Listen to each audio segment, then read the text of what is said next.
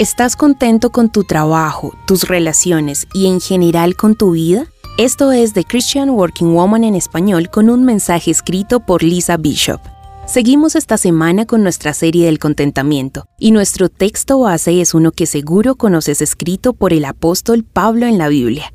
Sus palabras son muy profundas y parecen tener más sentido hoy en día pues cada vez más pareciera que al mundo le falta contentamiento. Corren hacia cualquier cosa para encontrarlo. Sin embargo, al intentar hacerlo se topan con todos los lugares equivocados.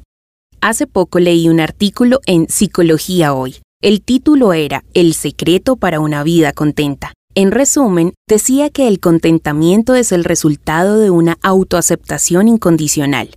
Pero como seguidores de Jesús sabemos que el secreto del contentamiento no es amarnos más. Compartimos con Pablo el secreto del verdadero contentamiento, y es por esto que durante los próximos episodios quiero pasar tiempo contigo estudiando cuatro aspectos importantes para llevar una vida de satisfacción.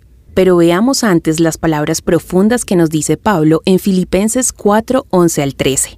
He aprendido a estar satisfecho en cualquier situación en que me encuentre. Sé lo que es vivir en pobreza y lo que es vivir en abundancia. He aprendido a vivir en todas y en cada una de las circunstancias, tanto a quedar saciado como a pasar hambre, a tener de sobra como a sufrir de escasez. Todo lo puedo en Cristo que me fortalece.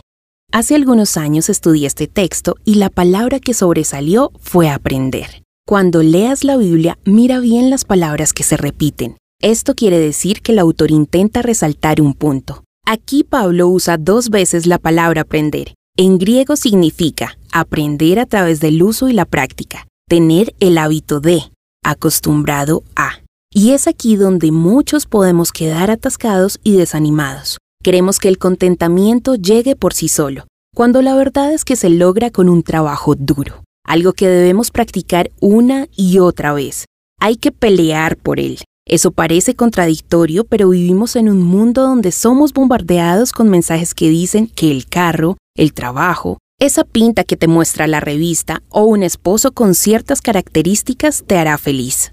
Y aunque en el fondo sabemos que no es verdad, caemos en la trampa de creer que el contentamiento se encuentra en algún lugar allá afuera y que cuando llega suple todas nuestras necesidades. Pero la verdad es que lo único que nos satisface es mantener una mentalidad, un estado de permanecer satisfecho en Jesús. El contentamiento no es una cura barata, es algo que se aprende.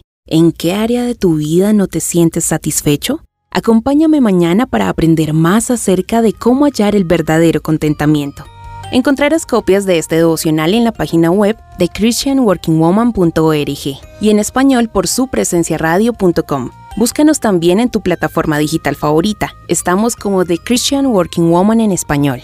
Gracias por escucharnos, les habló Mónica Mateus.